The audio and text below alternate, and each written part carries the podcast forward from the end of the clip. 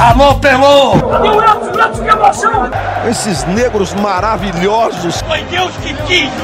Mas tem o Lodum sim. como, é, como, é que não, como é que não tem o Lodum? Segue o Baba!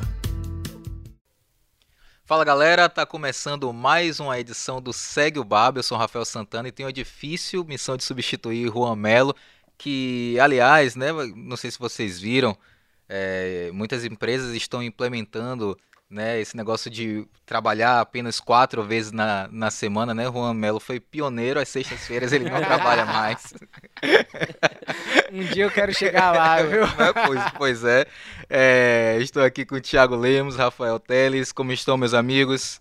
Eu não tô tão bem quanto o Juan, que tá de folga, mas tô bem. tô aqui com vocês gravando o Segue o Baba. Na, né, vocês vão ouvir na sexta-feira, a gente tá gravando na própria sexta. E por isso não contamos com o Romelo, mas estou bem aqui, feliz e muito bem acompanhado.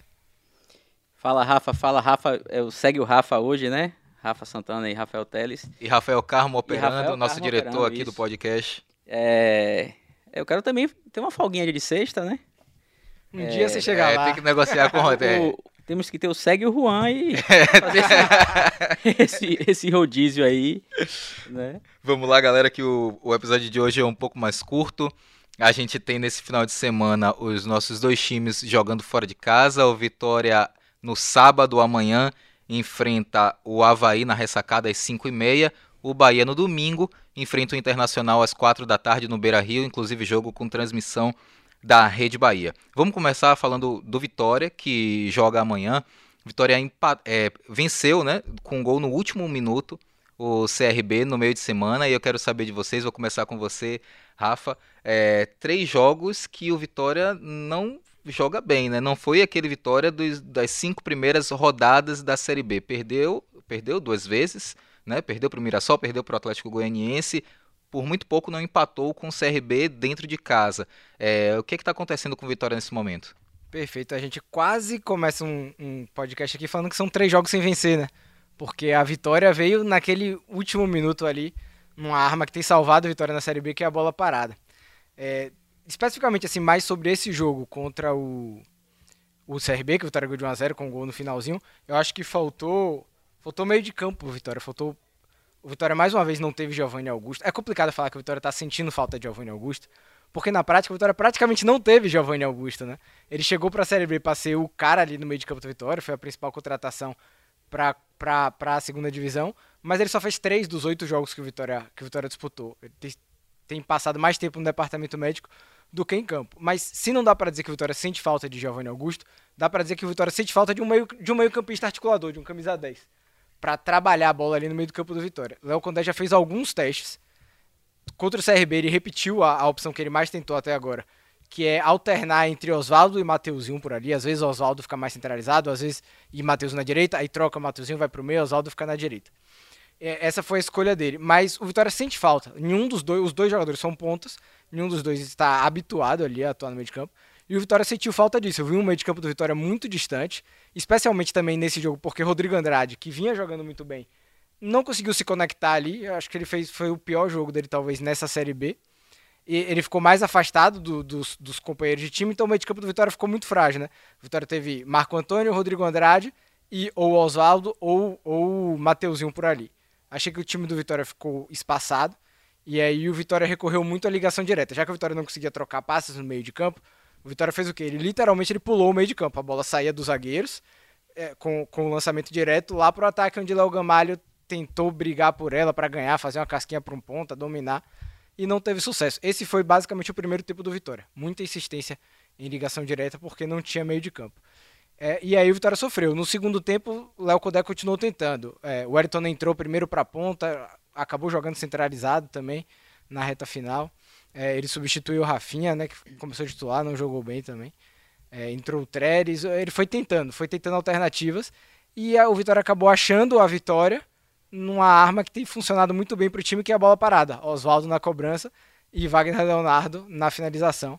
É, foi assim que eu vi o Vitória. Um time que não jogou bem, um time que sofreu muito com o meio de campo, mas um time que felizmente saiu vencedor. É importante vencer mesmo quando não joga bem na Série B. Tem um áudio de Fábio Mota que está circulando, não sei se vocês ouviram, eu vi hoje de manhã.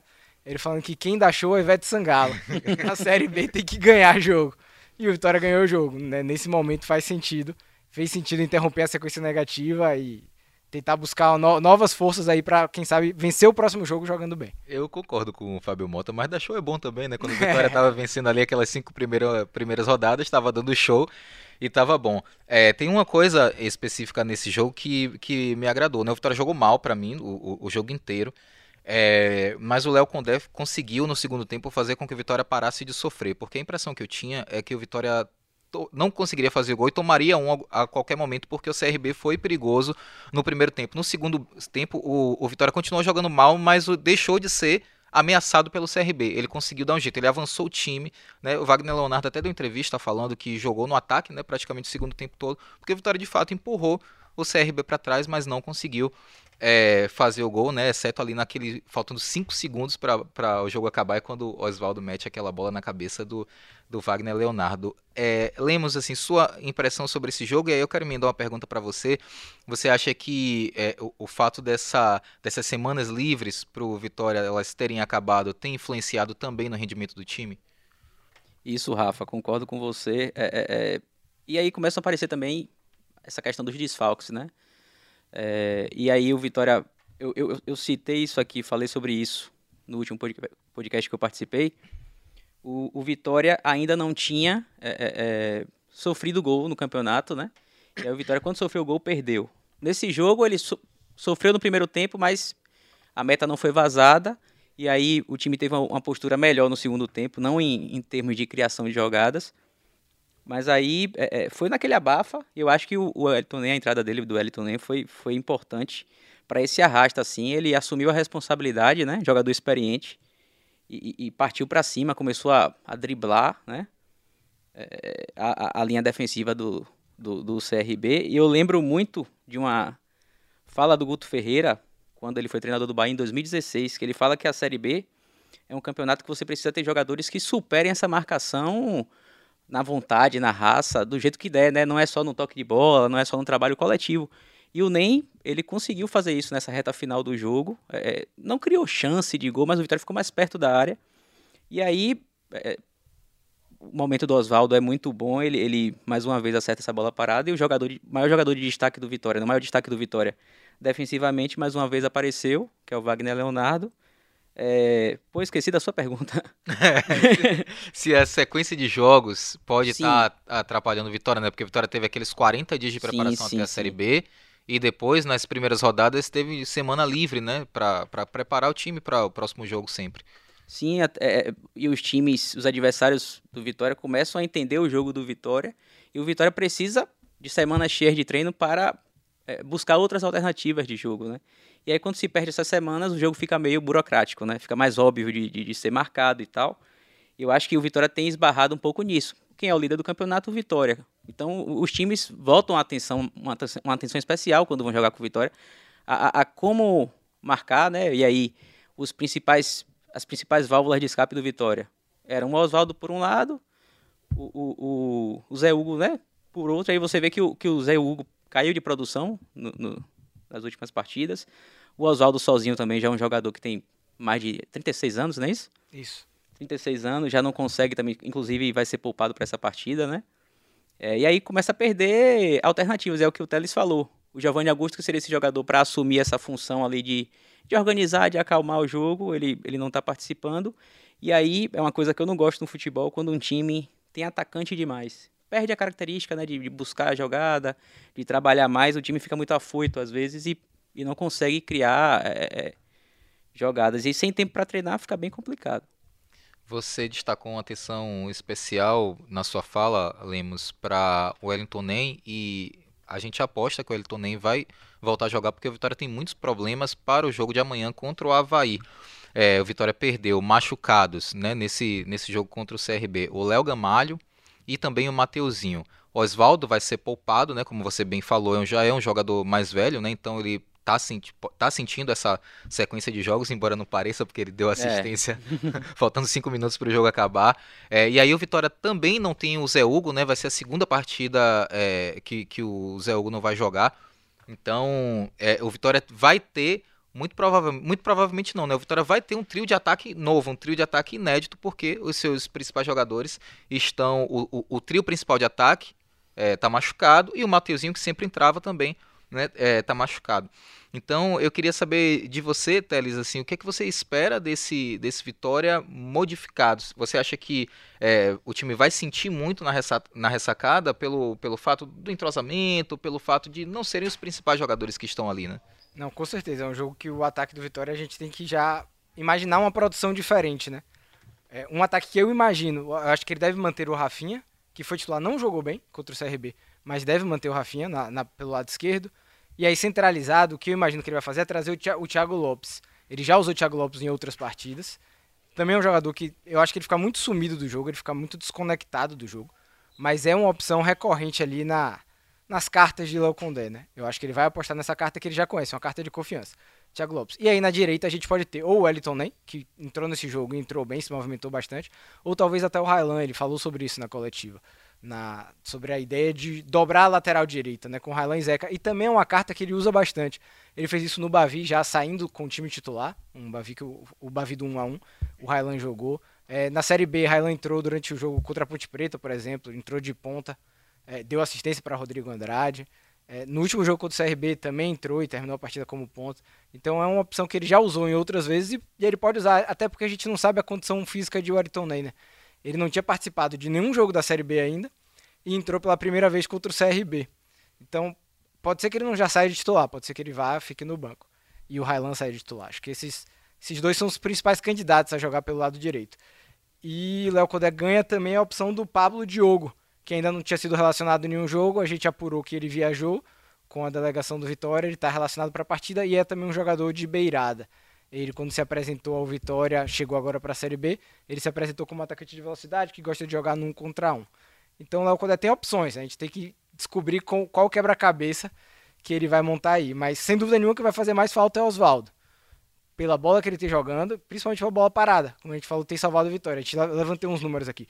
O Vitória tem 16 gols na Série B. São 5 gols de bola parada.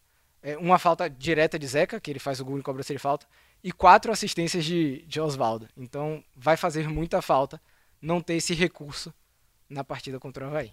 É, me parece, Lemos, que o ataque ele tá muito bem resolvido, né? Com Rafinha, Wellington Nem e Trellis, que tem entrado, né? Tem feito gol por muito pouco. O Trellis não fez um gol nesse jogo contra o CRB, né? Uma cabeçada que passou muito perto. Eu acho que a grande questão ali é quem vai ser esse último jogador do, do meio campo né? Porque você tem algumas opções ali. Tem o Thiago Lopes, que é a aposta do Teles, mas você também tem GG, você tem Diego Torres. Tem, é, é, tem uma possibilidade ali, né? Quem sabe de um Diego Fumaça formando um trio com Rodrigo Andrade, com o Léo Gomes. Na sua opinião, o que é que vem por aí? Eu aposto no Elton Nem. Pelo, pelo, pelo jogo dele contra o CRB. Jogando, jogando no meio campo, jogando Isso, centralizado. E quem Isso. nas pontas? E aí, eu acho que ele, que ele deve reeditar a dupla aqui, Trellis e Rafinha da Série C. Né? A torcida do Vitória é, é, torceu muito por essa dupla, né? E, e não deu certo esse ano, acho que é uma oportunidade. E assim, ele tem o GG e o Thiago Lopes, que o Thiago Lopes, como o Teles é, falou, o Thiago Lopes ele tem jogado com o Condé muito mais nessa, nessa função de, de, por dentro, né, de armador e tal. E aí o GG também é esse jogador, né? O GG começou a temporada pela direita e, e, a gente lembra que não teve tanto sucesso. Então eu acho que por isso, como o Rafinha é um atacante mesmo, né, de beirada, que ele deve manter o Rafinha com o Trellis. É, é, é... é. Aí eu acho que na direita vem o Railan. Por quê? Porque o Railan, assim, inclusive o Railan, ele pagou caro é, é, pelo início, bom início no Vitória. Claro que isso não é ruim, mas assim, o Railan era um jogador que, que ajudou o Vitória em muitos momentos no início da temporada, só que o Railan tem, um, tem uma fragilidade defensiva, né? Eu acho que o Railan ele é muito mais útil como esse jogador, inclusive eu acho que ele deveria investir na carreira dele nessa posição.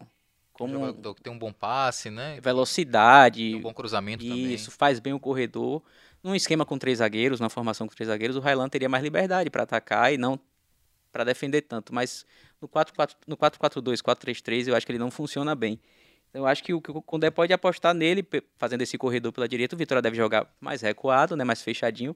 E aí, tendo esse contra-ataque, um jogador que, que, já que não tem o Zé Hugo pela esquerda, tem um jogador que faça essa função. E aí o Rafinha, que não, não é esse jogador pela esquerda, ele pode fazer um, um jogo mais né, por dentro, fazendo o, facão. E aí eu acho que vai, vem o Wellington nessa, nessa armação. É, é, um atacante, né? Mas é um atacante também que eu acho que, que todo atacante de beirada, quando vai ficando mais velho, a tendência é, é, é fechar mais, né? Jogar mais pelo meio. Contra o, contra o CRB, a gente viu três jogadores do Vitória passando ali pelo meio, né? Oswaldo, Mateuzinho e o Ayrton Ney. Os três em algum momento. É, é, em algum momento jogando por usado. E para mim, quem se saiu melhor foi realmente o Ayrton Ney. Então, eu gostei da dinâmica de jogo que ele deu. Ele entrou se movimentando, tocando, aparecendo aqui. Ele tentou fazer essa conexão no meio de campo do Vitória. Acho que ainda não conseguiu, mas eu, para mim ele foi quem mais tentou. Eu acho que pode ser, pode ser uma aposta interessante. Vamos ver o que, que o Condé vai fazer. Lemos, rapidinho pra gente encerrar o Vitória. Escalação. Vamos lá. Arcanjo, Zeca, Camutanga, Wagner Leonardo, que é o grande destaque defensivo do Vitória e Marcelo. Marco Antônio, Rodrigo Andrade e Wellington Nem. Railan direita, Rafinha esquerda e Trellis centralizado. Teles. É, meu time vai de Lucas Arcanjo, Zeca Camutanga, Wagner Leonardo e Marcelo. Marco Antônio, Rodrigo Andrade e Thiago Lopes. Rafinha, Wellington Nem e Trellis. Apostinha? e dessa vez eu vou ficar em cima do muro. Vamos passar a bola agora para o Bahia, que, como a gente já falou, enfrenta o Internacional no domingo. O Bahia há quatro jogos sem vencer. Né? Derrota para o Santos por 3 a 0 derrota para o Flamengo, empate com o Santos e empate contra o Goiás. Desses jogos todos, eu acho que é, talvez, talvez o melhor tenha sido contra o Santos pela execução da proposta, um empate em 0 a 0 né? Não vou colocar o Flamengo, porque embora o Bahia tenha jogado bem, perdeu.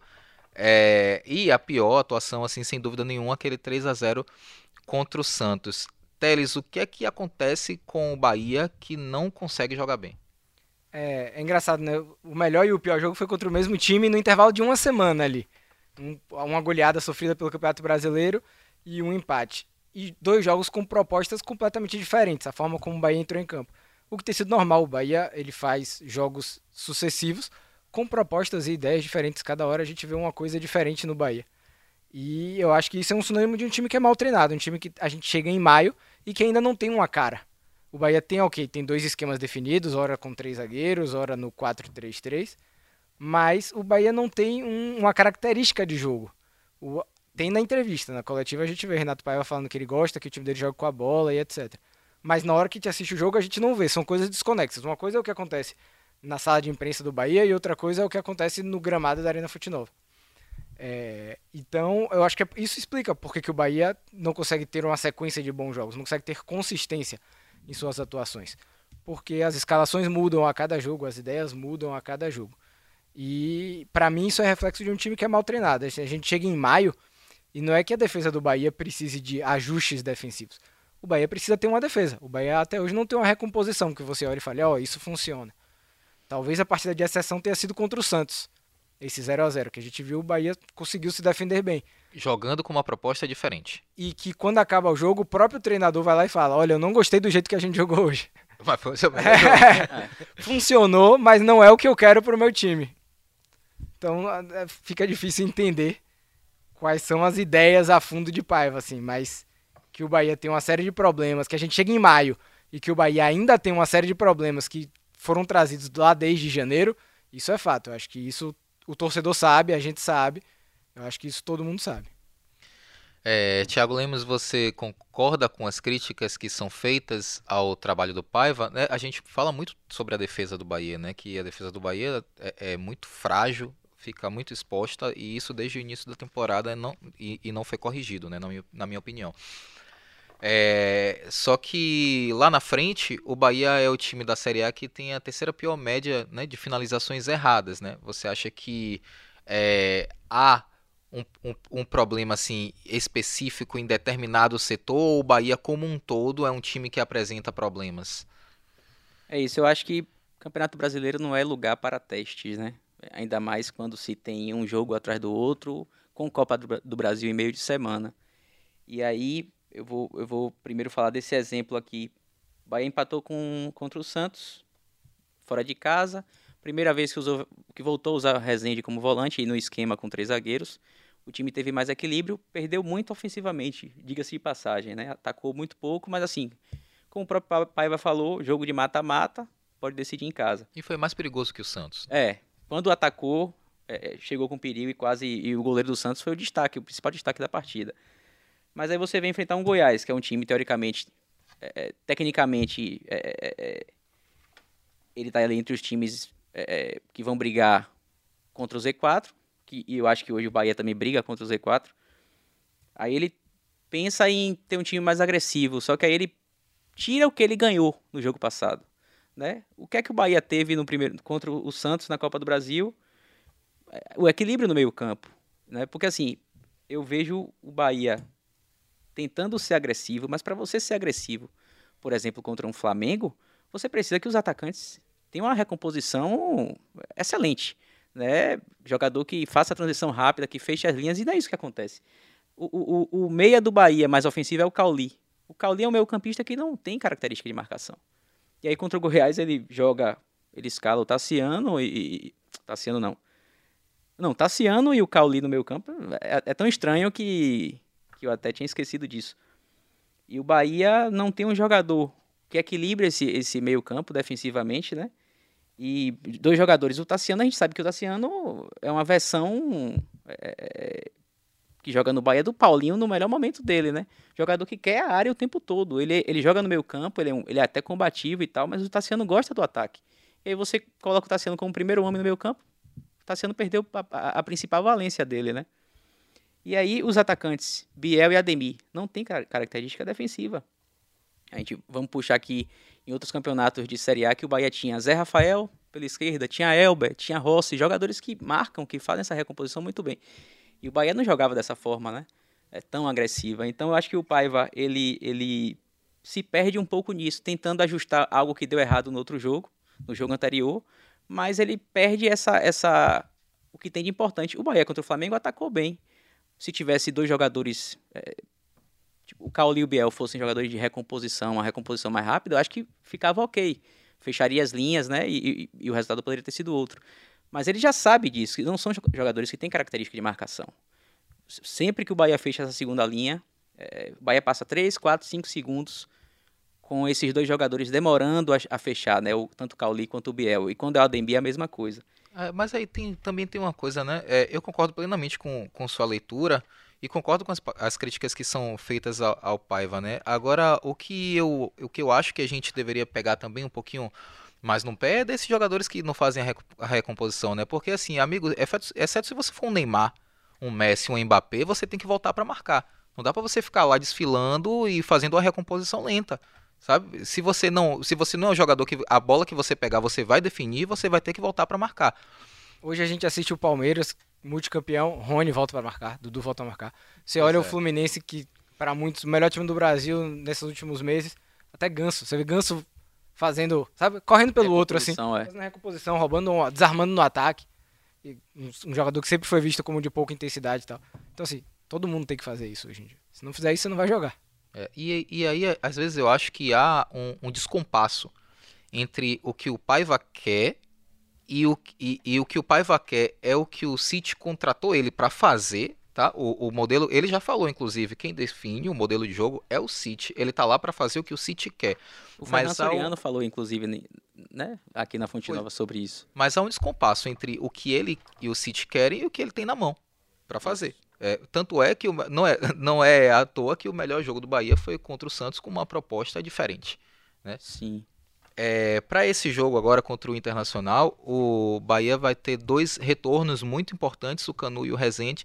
E aí, com isso, esses dois jogadores voltando, né, imagino que voltem ao time, é, o, mais uma vez se cumpre é, a, a, a sina do Bahia de não repetir o time de um jogo para outro. Isso ainda não aconteceu na Série A. Você acha que isso é, acarreta problemas para o time do Bahia, Teles? Essa, essas constantes mudanças no time? Sim, é o que a gente estava falando. E isso aconteceu também no começo do ano. Acho que levou 17 ou 18 partidas no início da temporada até ele repetir um time.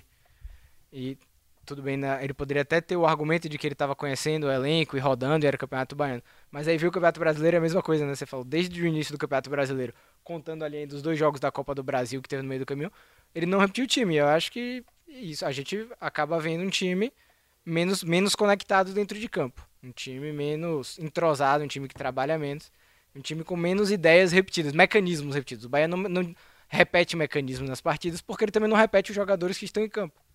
Eu acho que uma coisa tem, tem ligação com a outra.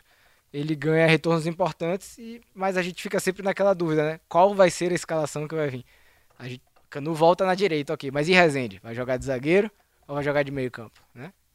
Quem é, e o meio campo? Quem vai ter Cauli? Vai ser um meio campo mais defensivo, sem Cauli? Quais, quais as projeções, né? São, são muitas dúvidas. Na, e na esquerda? Quem é o lateral esquerdo do Bahia? Hora joga Rian, hora joga Matheus Bahia, hora joga o Chaves. A gente sabe que o Matheus Bahia não deve jogar porque ele ainda tá no DM, ele não tem treinado. Mas vai ser Chaves ou vai ser Rian, né? São, são muitas dúvidas no Bahia. É difícil escalar o time do Bahia. Vai lá, Lemos. A gente, inclusive, criti criticou bastante essa saída de bola do Bahia. E é um ponto que eu acho que melhorou. É, ele teve algumas semanas de preparação. É, e essa saída num time que, que, que trabalha a saída de bola tende a melhorar. Mas aí o que Teles fala, o jogador do meio campo, o Iago tá ali, aí ele olha para um lado, tem o Tassiano hoje. Na próxima rodada ele olha tem o Acevedo. Na outra rodada é o Cauli. E aí o entrosamento, né, essa conexão de um jogador com o outro, de entender a movimentação do jogador, se perde, né? São muitas é, mudanças é, é, na, na, lateral esquerda, até por, por problemas físicos, né? o Matheus Bahia parecia que assumia a titularidade, perdeu a, a posição ali por causa de lesão. É, e, e, e, tem ora o Biel, ora o Ademir também no ataque. É, é, e aí o time fica descaracterizado. O Teles falou sobre essas mudanças e a maioria delas é por opção do treinador. Eu sei que, que o desgaste também é, é um problema, pode gerar lesões, mas. Era isso que eu ia te perguntar. Ele bate sempre nessa tecla. Você acha que só isso justifica? Não, porque assim, é, é, eu não tenho conhecimento sobre o exame que é feito, né, que é o CK para avaliar fisiologia. É isso. Mas é, é, o Paiva dos últimos treinadores do Bahia que passaram pelo Bahia é o, é o, treinador que mais faz mudanças de um jogo para o outro. E a gente não via nos outros, nos outros trabalhos do Bahia é, um índice de lesão muito superior, né? O Matheus Bahia tá machucado, o Bahia tem jogador no DM, entendeu? É, é, então, eu acho assim, o jogador tá com uma chance muito grande de ter uma lesão, tem que poupar. É, a gente falou uma, um pouco atrás, né, sobre o Oswaldo, que vai ser poupado. O Oswaldo tem 36 anos e tal. Mas o Bahia contra o Flamengo, ele teve seis mudanças em relação ao jogo contra o Santos. E quatro foram é, é, por opção do treinador, né? Tudo bem que contra o Santos ele poupou algum jogador e tal, aí eu acho que voltou o Biel, né? Voltou o Cauli, jogador titular, mas o time não, fi, não tem não, é, fica descaracterizado, né? E aí o que ganha num jogo perde no outro. Eu acho que isso foi o que aconteceu contra o Goiás. É, quando eu vi a escalação, eu, eu comentei até com o nosso colega Rafael Carneiro. O Bahia vai ter um desempenho muito bom ofensivamente vai ganhar com facilidade, ou vai passar vergonha.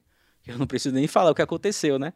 O time é, é não conseguiu nem ser tão agressivo no ataque, porque ele ficou perdido, totalmente desequilibrado é, nos outros setores. Eu, eu acredito que contra o Inter, essa volta do Rezende ao meio campo traz essa solidez defensiva. O Rezende está num momento muito bom. Se ele for para o meio campo. É, eu, mas eu acho, que, eu acho que vai para o meio campo. E o Canu também acertou ali no lado direito. É, é, também assim, o Bahia perdeu o Rezende na zaga, e aí o Vitor Hugo tem, tem, tem jogado, né? Acho que vai, vai ganhar ritmo. É, mas é, é, é, melhorar esse setor, esse setor do meio campo. E assim, quem são os três jogadores dali? Ou dois, né? Porque às vezes ele joga com 3-4-3 é, Tassiano, é, é, o próprio Cauli e o Rezende. Acevedo reserva, Iago reserva. E apostar nesses, nesses atletas para que eles ganhem entrosamento e, e, e, o Bahia consiga melhorar esse equilíbrio, né? Exatamente. Só para pontuar uma coisa nessa questão da, do seca alto e desgaste, né? até que ponto isso interfere na, na escalação. Eu acho que tem algumas decisões, assim, a, a gente sabe, assim, pelo que a gente conversa com treinadores e tudo mais, no futebol, que é assim, quando você tem que poupar o jogador, o departamento médico chega para você e fala, ó, fulano só, só aguenta jogar 45 minutos. E aí você tem que tomar uma decisão. Ou você começa com ele ou você coloca ele no decorrer do jogo. E aí tem uma regrinha que é assim, se você tem um substituto à altura, aí você pode guardar ele no banco, você começa com o substituto e ele entra no decorrer do jogo. Se você não tem um substituto à altura, você começa com o jogador. Porque quando você começa com um bom jogador no banco, é o risco dele entrar com o jogo já perdido? E foi exatamente isso que aconteceu naquele 3 a 0 pro Santos. Foi. Cauli, por exemplo, começou no banco. Quando o Cauli entra em campo, o Bahia já, já era, entendeu? O jogo já tá acabado. Não precisava nem botar mais Cauli em campo ali. Cauli, Cauli continuar se cansando. Correu, correu muito mais do que seria no primeiro tempo, né? Porque ele correu atrás do placar, do prejuízo. Então, o certo é, se você não tem o substituto à altura, você começa com o jogador. Se você não tem um substituto à altura, você começa com o jogador e você tira ele no intervalo. Porque você tenta entregar para quem vai entrar com menos qualidade técnica um jogo vivo ainda, um jogo um 0x0, um empate, qualquer resultado que seja. E ele fez exatamente o contrário. Então são, são decisões atrás de decisões assim que fica realmente difícil de entender. Chegando na parte final aqui do, do podcast, Teles, rapidinho. Não o time que você gostaria de ver em campo, mas de, em, gostaria de ver em campo, mas o time que você acha que o Paiva vai colocar em campo. Aí ficou difícil. Vamos lá para uma campanha de adivinhação aqui, eu acho que vai de Marcos Felipe, Canu, David Duarte e Gabriel Xavier, eu acho que ele vai manter os três zagueiros. E aí Jacaré, Rezende, Tassiano e Rian, e o ataque com Cauli, Biel e Everaldo. Lemos. Eu acho que é o mesmo time. É. É, ele pode é, tirar o Cauli aqui, pensando num jogo mais sólido defensivamente, né, e não perder, e colocar o, o, o Acevedo. Mas eu acho que vai ser esse time que o Teles falou. Não, não muda ninguém. É, e também não faz sentido você tirar o seu melhor jogador do time, né? Você tem que puxar a orelha dele para ele fazer uma é. recomposição é. um pouco mais assertiva. É isso, meu povo. Espero que vocês não tenham sentido muita falta de Juan Melo. Na semana que vem ele vai estar aqui com a gente. Segue o, Baba che... Segue o Baba chegando ao fim. Lemos, Teles, muito obrigado pela parceria. Valeu, galera. Juan vai estar aqui se a gente gravar na quinta-feira. É, na sua sexta. Se ficar pra sexta, aí. A gente volta aqui. Valeu, Rafa. Valeu, Rafas. Valeu, galera. Galera, até mais. Um abraço. Alô, Pelô! Esses negros maravilhosos. Foi Deus que quis! Mas tem o Lodum sim. como, é, como, é que não, como é que não tem o Lodum? Segue o Baba!